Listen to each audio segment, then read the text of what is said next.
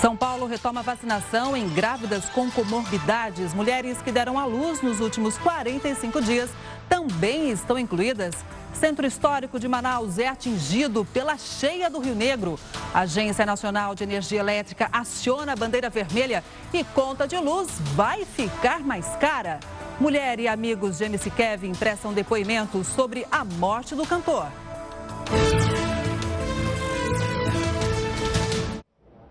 Boa noite para você. Essa edição também está ao vivo no nosso canal no YouTube e no Facebook da Record News. A Caixa Econômica Federal começou hoje os pagamentos do segundo lote do auxílio emergencial de 2021 para os nascidos em janeiro. Durante a semana, serão mais cinco pagamentos que começam amanhã e vão até sábado. Os valores variam entre 150 e 375 reais, dependendo da família. Vão ser contemplados os beneficiários nascidos em fevereiro, março, abril, maio e junho.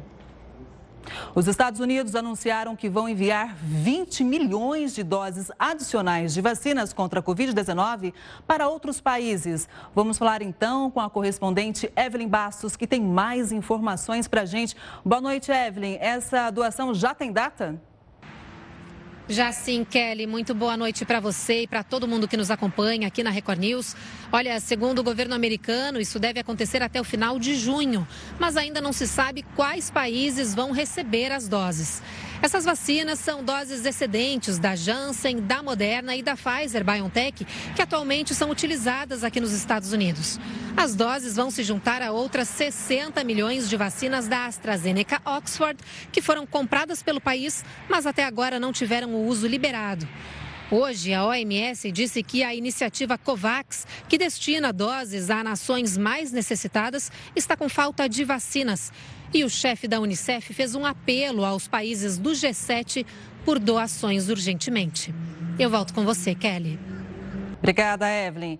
E agora nós vamos chamar o Heródoto Barbeiro. Donald Trump sai, entra Joe Biden, mas o cenário político americano não muda, né? Na quinta-feira chega um avião com 130 brasileiros que tentaram entrar nos Estados Unidos ilegalmente. Boa noite para você, Heródoto.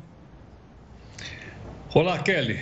Olha, essa notícia, essa chegada dos brasileiros é um aviso para muita gente que achou o seguinte: bom, agora saiu o Trump, vai entrar o Biden, vai ficar mais fácil a gente poder se estabelecer nos Estados Unidos. Muita gente foi para lá, muita gente parou na fronteira e o governo americano está dizendo o seguinte: não vai mudar a política, não. Ou seja, o cara que for pego lá, sem documentação, sem visto legal, ele vai ser mandado de volta para o seu país. Não é só o Brasil, não, estão fazendo isso lá com todo mundo. Agora, no caso específico do Brasil, nós estamos acompanhando e chegamos à seguinte conclusão. Ah, num caso como esse, não tem diferença entre republicano e democrata. É a mesma coisa. Ou seja, quando se trata de defender o país, de defender os interesses que eles acham que são nacionais, não tem briga entre democrata e republicano. Ou seja, o cidadão foi pego lá sem documento, é colocado no avião e é mandado de volta para o seu país. Detalhe interessante também é o seguinte: algumas dessas pessoas que foram pegas, elas estavam já vivendo lá de maneira clandestina. Sabe que algumas famílias, inclusive, já estavam lá há algum tempo, que as crianças nasceram lá e as crianças falam inglês, não falam português, e vão ser mandadas de volta para o Brasil. Olha que vai criar um problema familiar também interessante. E outros. Algumas pessoas que estavam clandestinas, estavam sem documento, elas cometeram infração de trânsito. E a simples infração de trânsito, você vai lá, levanta a ficha do cidadão e descobre que ele está ilegal e ele vai ser colocado no avião e vai ser mandado embora para o Brasil. Então, repetindo, as pessoas precisam entender que mudou o governo Biden, mas a política de receber imigrantes nos Estados Unidos, que parecia que ia ser uma coisa mais legal, não vai não. Eles não vão admitir como o exemplo que você citou agora há pouquinho, da chegada de um voo lotado aí de brasileiros vindos dos Estados Unidos. É, pelo menos a medida não é só em relação aos brasileiros. Daqui a pouquinho a gente volta a conversar. Heródoto, obrigada por enquanto. Foi retomada a vacinação em grávidas com comorbidades no estado de São Paulo. Mulheres que deram à luz nos últimos 45 dias também estão incluídas. A imunização vai ser feita exclusivamente com doses da Pfizer até a próxima quarta-feira. Depois disso, a vacinação desse grupo vai estar sujeita à disponibilidade do imunizante. E os postos de saúde devem manter uma lista de espera para a convocação. Então a gente vai agora aos números de hoje da pandemia de Covid aqui no Brasil. Olha só, vamos atualizar para você. São 15 milhões 657 mil 391 casos. 436.537 mortes, já muita gente, infelizmente esse número não para de crescer. 786 mortes só nas últimas 24 horas. A gente lembra que esse número é um pouco menor, porque hoje é segunda-feira e geralmente nesse dia o número é um pouco menor. Às vésperas dos Jogos Olímpicos de Tóquio, uma pesquisa mostra que 83% dos japoneses desaprovam a realização do evento. A gente volta já já, não sai daí não.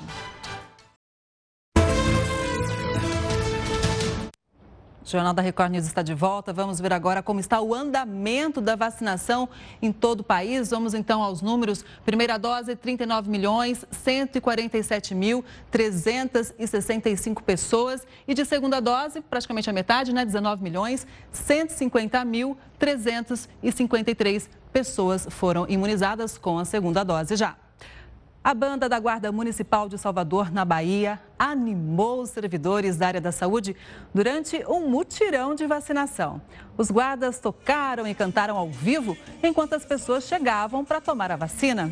A ação foi feita pela Prefeitura de Salvador, que promoveu um mutirão de 28 horas para aplicar a segunda dose e bater a meta de imunização. Mais de 50 mil pessoas foram vacinadas, de acordo com a Secretaria Municipal de Saúde.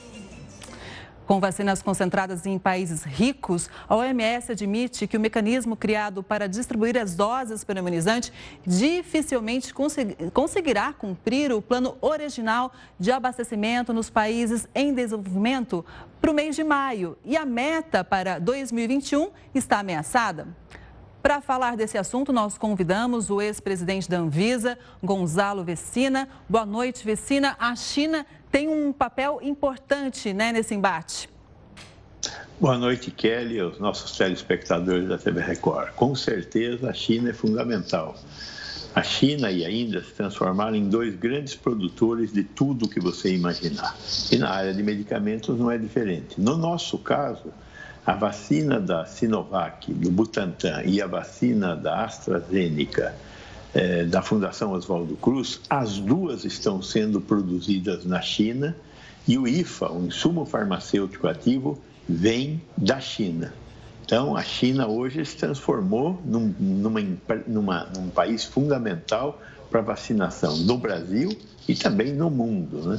Daí a importância de não ficar cutucando os chineses toda hora. Né? Ou seja, é um problema que impacta todos os países, principalmente os mais pobres, que precisam de vacina.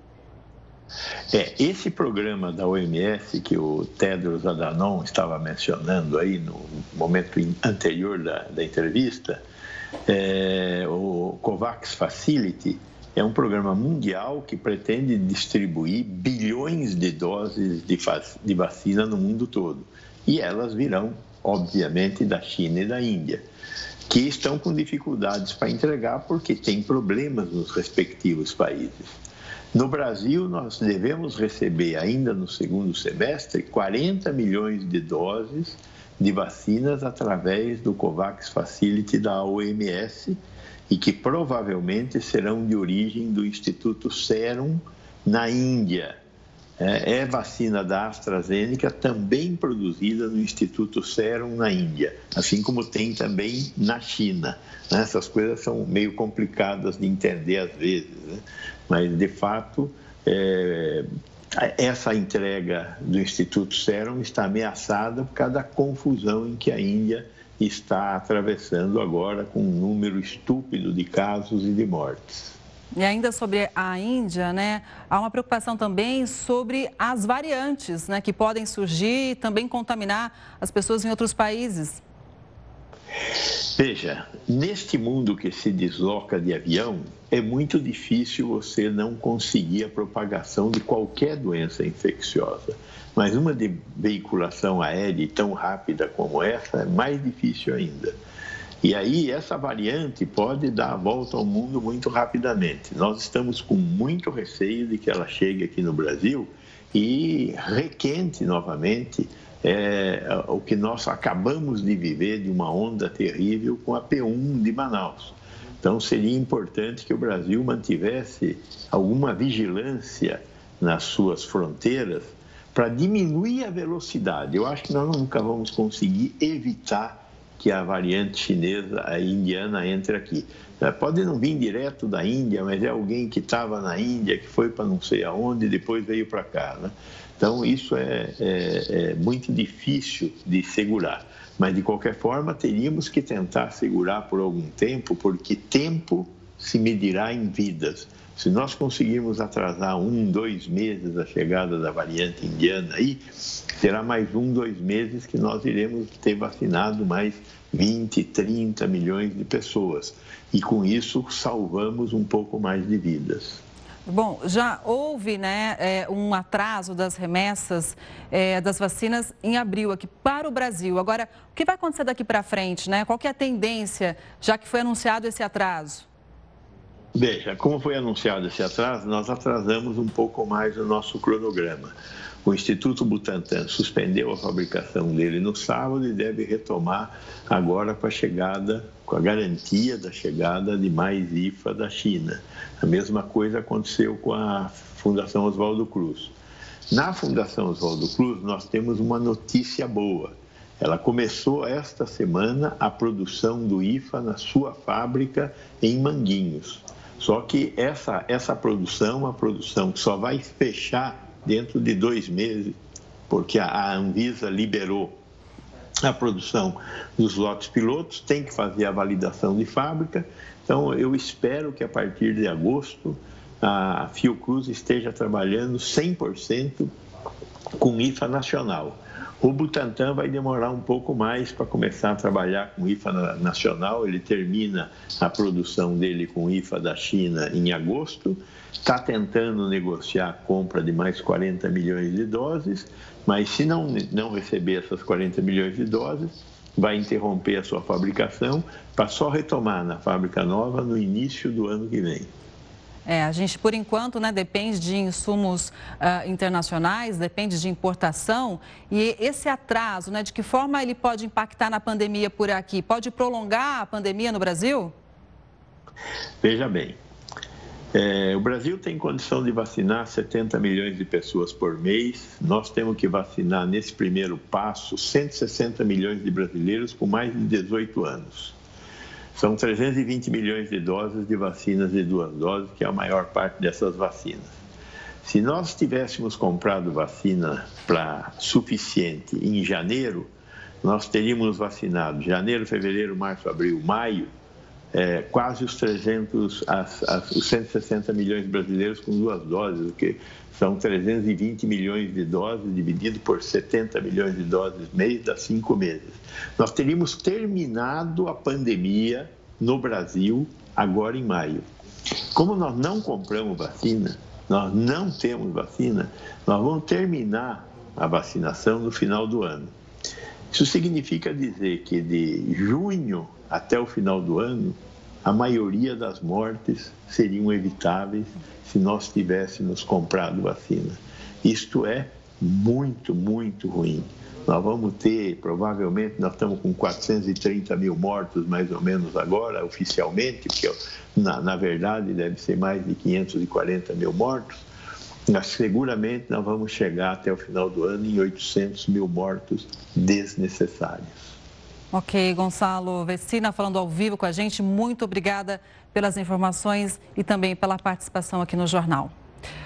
Uma das medidas mais importantes para combater o coronavírus é higienizar as mãos. Mais uso excessivo de álcool em gel tem causado transtornos para quem precisa usar a biometria com frequência. A impressão digital tem te deixado na mão na hora de usar a biometria em algum aparelho? Tenho, meu celular não funciona mais. Olha, no caixa eletrônico, sempre está dando erro, aí tem que botar a senha. Eu fui no meu banco e tive que tirar a biometria, não consegui usar. Agora é pelo celular. Tem acontecido a mesma coisa com a Mariana. No ano passado, ela começou a perceber que as digitais estavam sumindo quando não conseguia mais desbloquear o celular. Eu comecei a sentir dificuldade em acessar o aplicativo do banco, acessar o telefone pela digital. Quando a empresária precisou fazer um cadastro para assinatura digital, percebeu que já tinha perdido todas as marcas dos dedos. O pico de tudo isso foi esse ano que eu fui tirar o meu certificado digital para poder emitir uma nota fiscal eletrônica e lá precisa dar digitais dos 10 dedos, eu não consegui nenhuma. A falta de impressões digitais fez o Alexandre encerrar a conta em um banco convencional de tanta dor de cabeça por não conseguir usar a biometria no caixa eletrônico. O ator percebeu que o problema começou quando passou a usar muito álcool em gel.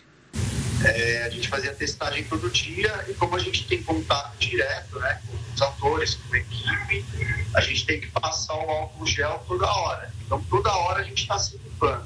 O excesso de álcool nas mãos pode mesmo provocar a perda das digitais, segundo esta dermatologista. Então, automaticamente a pele fica mais ressecada, né? Que, que, uma desidratação da, da epiderme, tirando as papilas, mas provoca, sim, uma diminuição dessa barreira lipídica da pele, que é causado pelo excesso do álcool gel, né, ou álcool, álcool etílico, provoca realmente alteração das digitais. O álcool líquido, que não tem hidratante, é mais agressivo do que o gel. É bom evitar aquela espirradinha na mão quando fazemos a limpeza de superfícies. Usar muito álcool é ruim para as mãos de todo mundo e pior para quem tem mais idade. Cerca de 30% dos idosos têm problemas com a falta de impressões digitais. Os médicos dizem que é pelo desgaste natural da pele, questões hormonais e até falta de hidratação. As digitais são nossas marcas únicas. Não é à toa que a biometria foi implantada em muitos sistemas de identificação por segurança. E a falta dessas marcas dos dedos pode atrapalhar algumas tarefas. Por exemplo, até entrar no próprio prédio.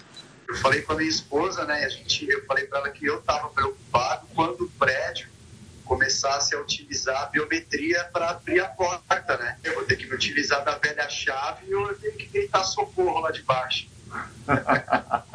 Assim como o álcool, o excesso de detergente, água sanitária e outros produtos de limpeza também causa o problema. Na maioria dos casos, as digitais voltam a aparecer com o tratamento da pele.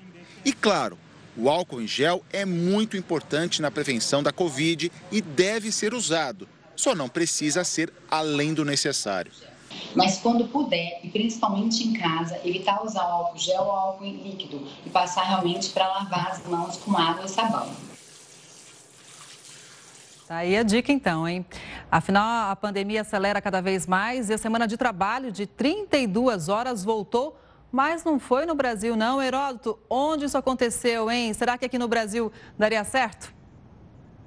Kelly, basta a gente comparar o seguinte: aqui no Brasil, como você sabe, todo o pessoal que nos acompanha sabe, nós trabalhamos 44 horas por semana, não 32. Ele trabalha de segunda a sexta-feira, 8 horas, são 40 horas, mais 4 no sábado, são 44. Agora, não é a primeira vez no mundo que há uma tentativa de redução da, da jornada de trabalho. Essa que você se referiu agora se deve sim à pandemia e começa na Espanha, principalmente. Mas outros países do mundo já testaram isso daí no passado. A França, por exemplo, já chegou a ter uma semana de 25 horas de trabalho. A Alemanha também já chegou a menos de 30 horas de trabalho. Só que nesses países, ah, é, é, é volátil. Às vezes, depende da combinação da empresa com seus funcionários. E às vezes, isso é acertado de empresa por empresa. Então, uma empresa trabalha 32, outra 35, outra 40. É uma negociação. É? No caso específico agora da Espanha, é uma tentativa do governo espanhol criar novos empregos. Então, o que ele faz? Eles, olha, vocês vão trabalhar menos, só que a empresa também vai pagar menos. Só que o governo vai bancar a diferença. Então o trabalhador não vai deixar de receber o salário como ele vinha recebendo. E outra coisa curiosa: um país, por exemplo, como o Japão, como você sabe, pessoal trabalha muito no Japão, trabalha bastante. Algumas empresas japonesas também já estão fazendo essa redução de hora de trabalho. Por quê? Porque se você aumenta a produtividade, você não é medido pela, pela quantidade de horas que você fica na empresa. Você é medido pela produção daquilo que você faz. Se a produtividade aumentar muito, não há razão para ficar tanto tempo na empresa. As pessoas vão poder ficar mais tempo em casa. E sabe uma coisa curiosa, Kelly? Aqui no Brasil tem uma experiência interessante de uma empresa, uma das G-Dog, faz o seguinte: ela dá folga na quarta-feira.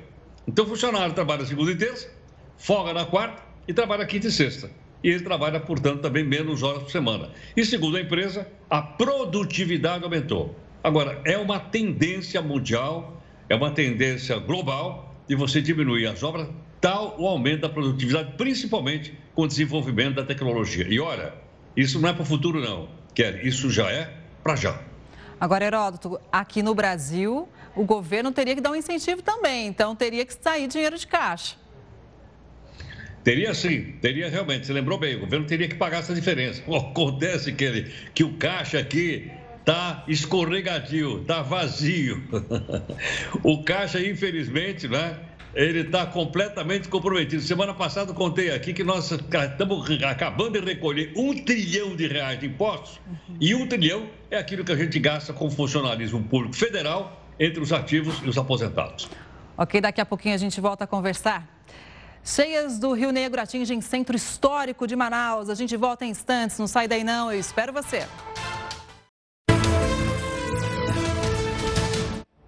A Prefeitura do Rio de Janeiro autorizou que pessoas vacinadas com a segunda dose da vacina possam ir visitar a família ou amigos internados com Covid. De acordo com a decisão, os visitantes deverão já ter recebido o segundo imunizante há pelo menos 14 dias. Para fazer a visita, é preciso apresentar o comprovante de vacinação e um documento com foto. Também é necessário que o visitante esteja de máscara e que faça a higienização das mãos. Os horários para a visitação vão ser pré-estabelecidos de acordo com cada hospital e a quantidade de visitantes também.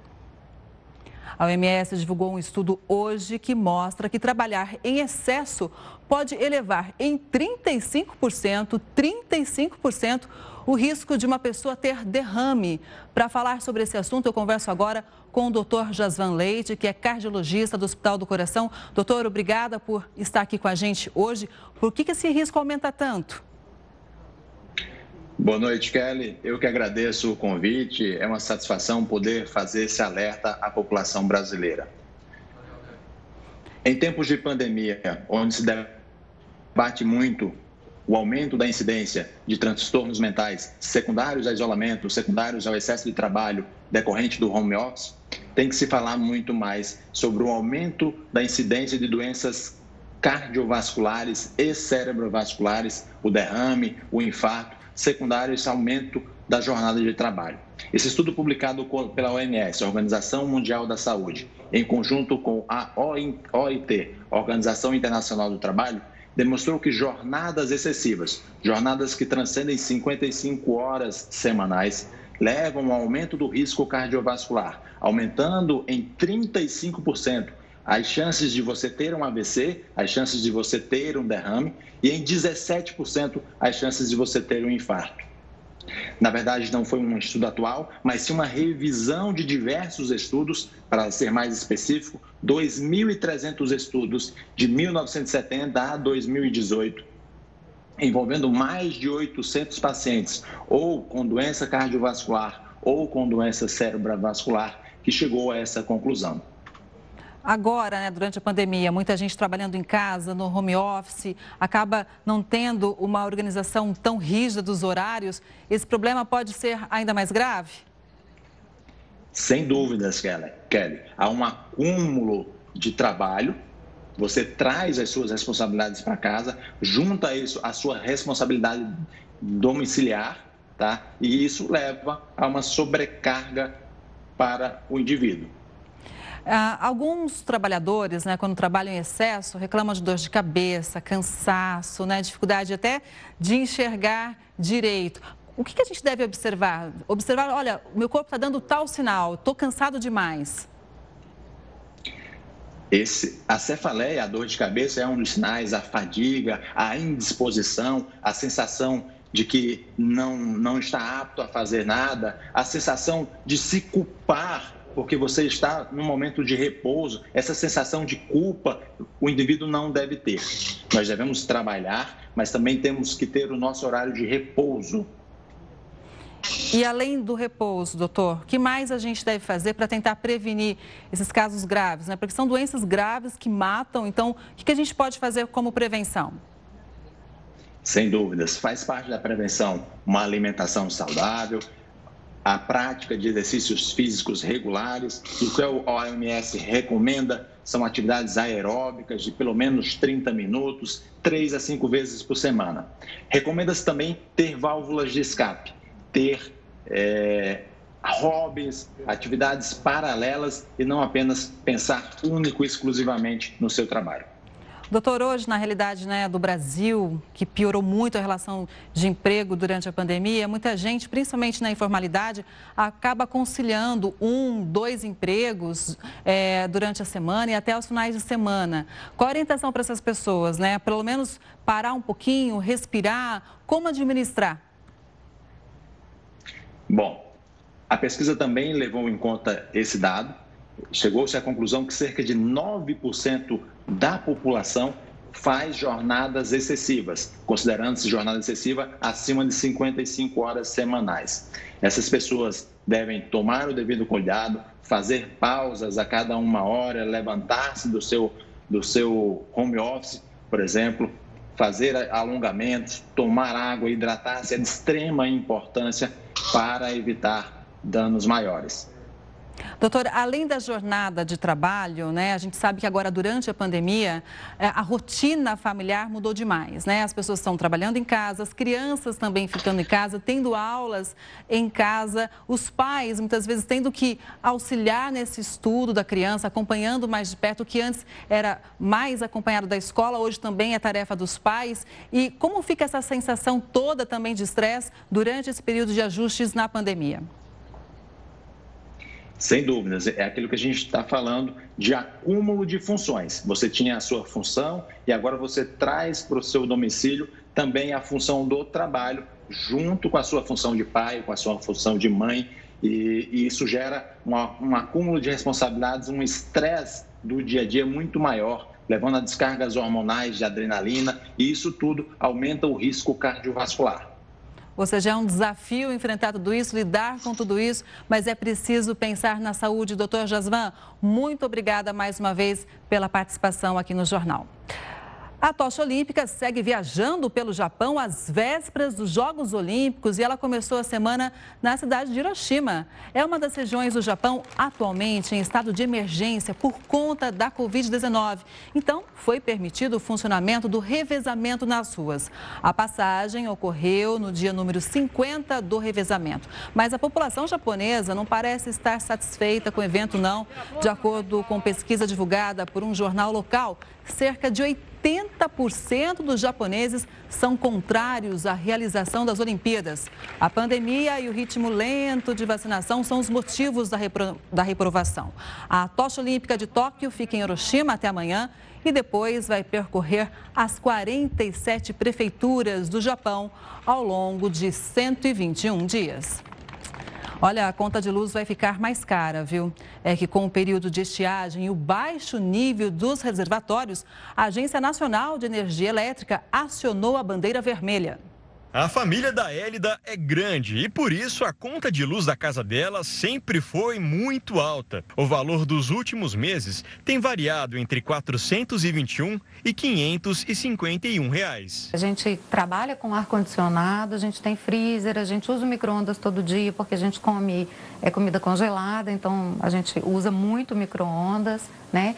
E criança suja muito, então a gente lava roupa três, quatro vezes por semana, então o gasto é bem alto. Com o início do período de estiagem, especialistas alertam sobre o baixo nível dos reservatórios das hidrelétricas, o que impacta diretamente na alta do custo do serviço. Por isso, a ANEL, Agência Nacional de Energia Elétrica, já acionou a bandeira vermelha nível 1 nas tarifas de maio. Com isso, as contas de luz sofreram um acréscimo de R$ 4,16 a cada 100 kWh.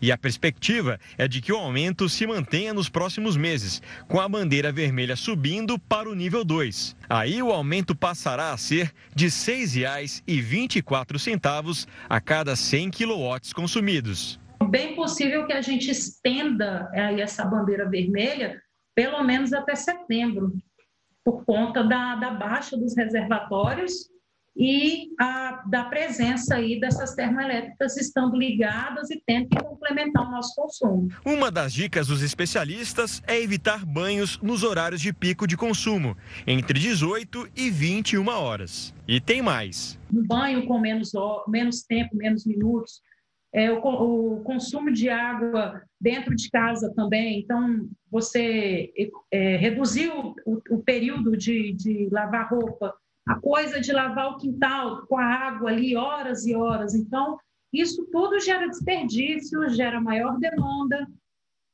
é, é importante economizar, porque tem mais aumentos vindo por aí, né? A CEMIG informou que o reajuste nas contas de energia ocorre anualmente no fim do mês de maio e que é responsabilidade da ANEEL a definição das tarifas. A companhia disse ainda que não possui informações sobre alterações nas tarifas, mas que o cenário diverso pode impactar sim na tarifa.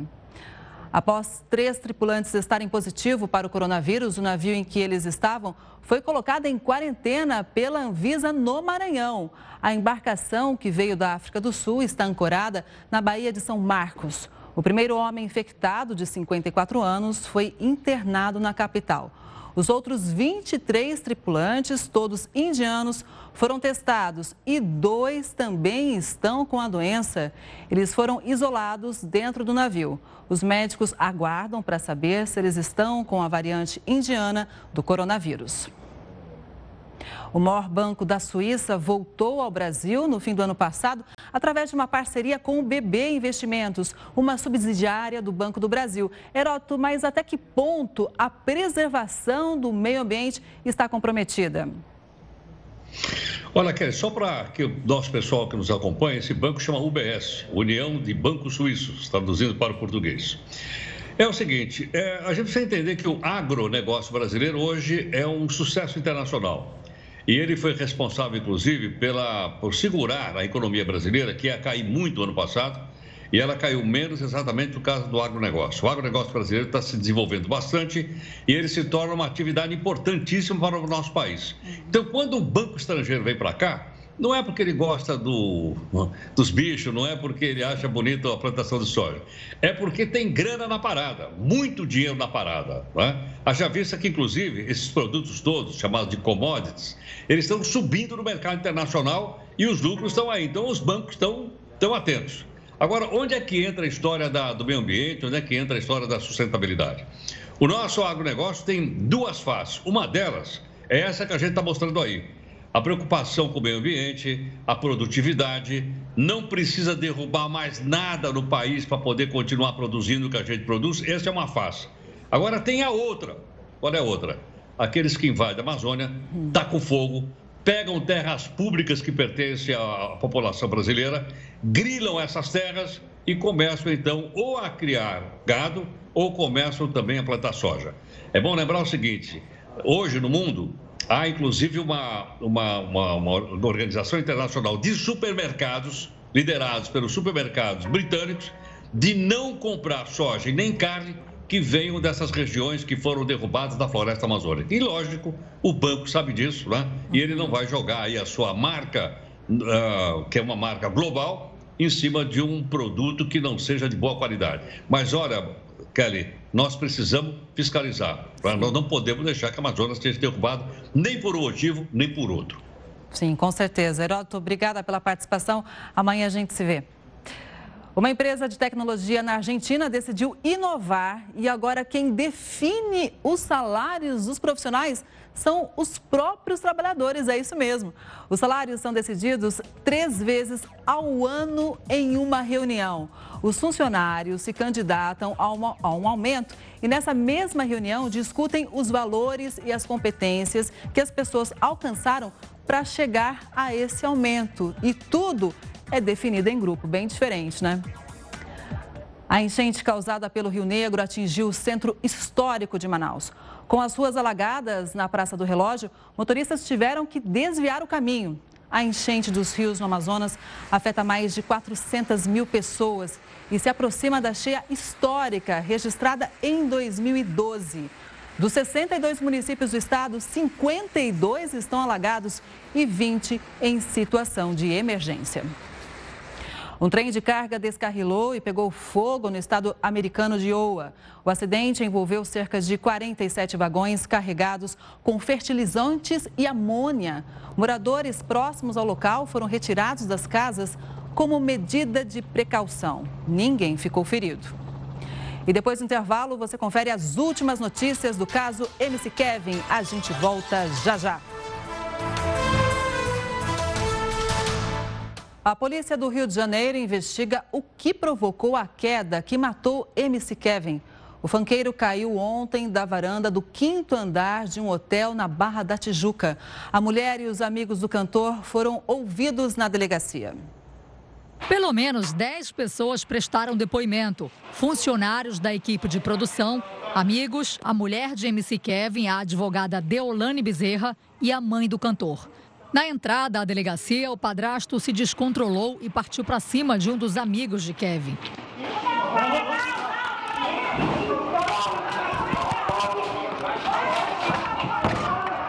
MC Kevin estava no Rio de Janeiro para fazer o primeiro show na cidade em uma festa que não tinha autorização para acontecer. Mesmo com a pandemia, o local estava lotado.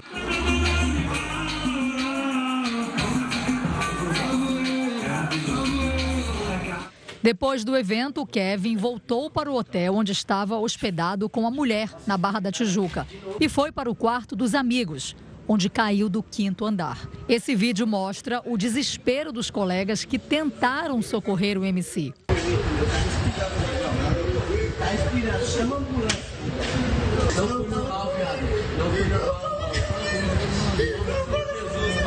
Assim que a morte foi confirmada, Deolane homenageou o marido em uma rede social. Eles eram recém-casados. A cerimônia foi no dia 1 de maio, no México. Abalada, a mãe de Kevin lembrou a última conversa com o filho. A última coisa que ele falou para mim é o que ele falava todo dia que me amava. Gente, o Kevin era um menino de família, a pessoa que mais ficou do meu lado a vida inteira. Uma das hipóteses para a morte de Kevin é de que ele teria tentado se jogar na piscina. A outra é de que o MC teria tentado passar para a sacada ao lado de uma altura de aproximadamente 15 metros. A polícia quer saber o que aconteceu dentro do quarto que motivou o cantor a se aproximar do parapeito da varanda. Nossa equipe de reportagem entrou no hotel. Essas imagens são de um quarto similar ao que o MC ficou tem uma cama de casal, um pequeno armário, frigobar e televisão. Todos os quartos dessa ala têm uma varanda. Nós também tivemos acesso à área onde o cantor foi encontrado depois da queda. Uma perícia já foi feita no local. Os hóspedes ficaram chocados com o que aconteceu. Eu subi para o quarto, meu filho ficou aqui embaixo, meu filho viu, tirou foto com ele, ele é um artista muito novo, muito jovem, a gente pensa na mãe, né? A polícia passou o dia colhendo depoimentos de pessoas que estavam no hotel no momento do acidente. Então, nós vamos agora até o Rio de Janeiro com o repórter Pedro Paulo Filho, que tem mais informações ao vivo para gente. Olá, Pedro. Oi, Kelly. Olha, já são 11 horas de depoimentos que continuam aqui na delegacia da Barra da Tijuca, na zona oeste do Rio, responsável pelo caso. Uma boa noite para você, boa noite a todos. Agora, o depoimento mais aguardado foi o da esposa do MC Kevin, que durante nove horas falou aos policiais. Nós temos imagens feitas agora há pouco, foi do momento da saída dela aqui da delegacia, muito abalada. A Deolane Rezende Bezerra, aliás, ela preferiu não falar com a imprensa. Eu ainda tentei pedir alguma declaração, mas ela preferiu seguir calada. Ela estava rodeada de seguranças e seguiu em direção ao carro de onde deixou aqui a delegacia. A polícia agora à noite voltou ao hotel onde o MC Kevin caiu para colher mais informações e tenta entender o que teria motivado essa queda do quinto andar. E uma última informação: a delegacia aqui da Barra da Tijuca também pediu e aguarda o resultado de um exame toxicológico para saber se o MC Kevin esteve sob efeito de alguma substância antes dessa queda. Kelly. Ok, obrigada pelas informações, viu? Um bom trabalho para você. Em pouco tempo, MC Kevin conseguiu o carinho de cantores famosos e jogadores de futebol. Eles lamentaram a morte do fanqueiro nas redes sociais. Kevin Nascimento Bueno, mais conhecido como MC Kevin, tinha cerca de 10 milhões de seguidores numa rede social. O videoclipe da música Cavalo de Troia alcançou cerca de 170 milhões de visualizações. Viver bem é o seguinte, de taça em taça com os parça é vários brindes. Assim que a morte dele foi confirmada, artistas e jogadores de futebol postaram nas redes sociais, lamentando a morte precoce do artista que estava em ascensão. Jojo Todinho escreveu: Você foi embora e deixará nossos corações vazios. Gabigol postou uma música que MC Kevin fez em homenagem ao jogador do Flamengo.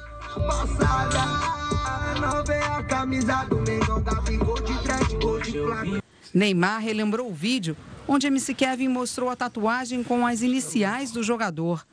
Neymar escreveu, sem acreditar, 23 anos. Moleque, juro que não sei o que dizer. Tínhamos combinado de nos conhecermos nas minhas férias, mas infelizmente não poderemos.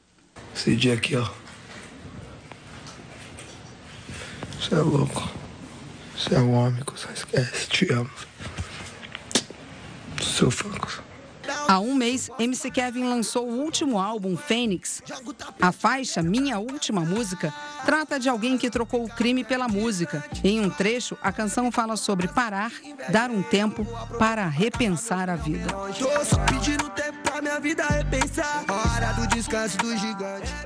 Pois é, MC Kevin, jovem, com uma carreira promissora, com vários fãs e agora a morte tem que ser esclarecida, ainda está cheia de mistérios, né? E o corpo de MC Kevin deverá chegar nas próximas horas em São Paulo. A repórter Mariana Bispo acompanha o caso. Olá, Mariana. Olá, Kelly. Boa noite para você e a todos. O velório do MC Kevin será aberto ao público e vai acontecer das 5 horas às 8 horas da manhã aqui na Escola de Samba Unidos de Vila Maria, na zona norte de São Paulo, onde o fanqueiro nasceu e cresceu. A quadra já está sendo preparada para receber centenas de pessoas. O uso de máscara vai ser obrigatório, na entrada vai ter medição de temperatura e algumas grades estão sendo colocadas para facilitar a movimentação de pessoas aqui dentro. A ideia é que ninguém permaneça no local durante muito tempo, apenas familiares e amigos próximos do cantor. Neste momento e desde o início da tarde de hoje, as ruas estão lotadas, as ruas ruas do bairro onde o Kevin nasceu e cresceu estão lotadas de amigos, fãs, vizinhos que prestam a última homenagem ao MC. A Polícia Civil voltou no início da tarde de hoje ao hotel onde tudo aconteceu, onde o MC Kevin caiu do quinto andar para checar algumas informações sobre o caso. Kelly. Obrigada. A gente viu as ruas lotadas, a gente entende que os fãs querem se despedir, mas é preciso lembrar que nós estamos no meio de uma pandemia, então é preciso usar máscara e tomar todos os cuidados para não ser contaminado com coronavírus. MC Kevin tinha um estilo único, extravagante e carismático. Ele ostentava luxo e tatuagens. O jovem da Zona Norte de São Paulo era um dos fanqueiros mais famosos do momento.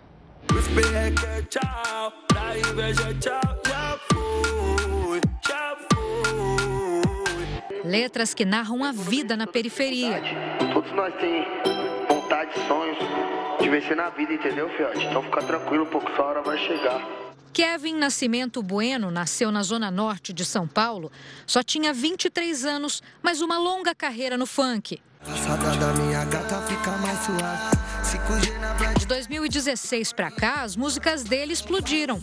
MC Kevin fazia críticas sociais, falava sobre momentos de dificuldade e superação. Os números do cantor impressionam. São 10 milhões de seguidores nas redes sociais e 2 milhões de acessos mensais numa plataforma de música. Música que ele fazia com muita excelência e ele comunicava direto com a periferia. Então era da periferia para a periferia. Ele estava montando a gravadora dele e a produtora dele. E ele ia arrebentar a boca do balão, porque ele queria voar. MC Kevin tinha muitas tatuagens, um estilo extravagante, sorridente, postava fotos de viagens luxuosas. Antes de pegar gosto pela música, o sonho de MC Kevin era o mesmo da maioria dos garotos de periferia: ser jogador de futebol. Torcedor do Santos, era fã de Neymar.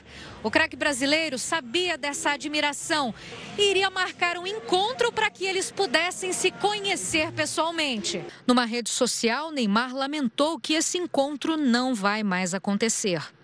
A cantora Jojo Todinho também fez uma homenagem. Os amigos que fez na música estão angustiados com a perda. Oh, não, não. Meu Deus, mano. Mas você pode perder quantas pessoas for. Você nunca vai aprender a lidar com esses sentimentos, tá ligado? MC Kevin fazia versos para ser ouvido e conseguiu. Eu vou aproveitar pra gastar meus milhão bem longe. Tô só pedindo tempo pra minha vida repensar. Hora do descanso do gigante. E claro que todas as atualizações sobre esse caso você acompanha aqui durante a nossa programação. O Jornal da Record News fica por aqui. Muito obrigada pela sua audiência e companhia. E você continua com a gente, com Manuela Caiado no News das 10.